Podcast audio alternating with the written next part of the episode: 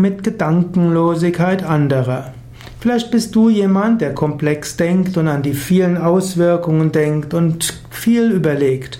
Und es gibt andere, die erscheinen dort ziemlich gedankenlos. Sie tun einfach etwas, ohne über die Konsequenzen nachzudenken und welche Auswirkungen es hat auf andere. Aber die Gedankenlosigkeit hat auch seine Vorteile. Es ermöglicht die Spontanität und die Leichtigkeit. Daher Sei froh darüber, dass du selbst tief und komplex denkst und die Ziele und die Anliegen im Auge behältst und auch welche Auswirkungen das auf andere hat. Und sei auch froh, dass es andere gibt, die spontaner sind und vielleicht weniger komplex denken. Das muss ja nicht heißen, dass sie deshalb wirklich gedankenlos sind. Und manchmal kannst du auch jemanden an etwas erinnern, was er selbst vergessen hat.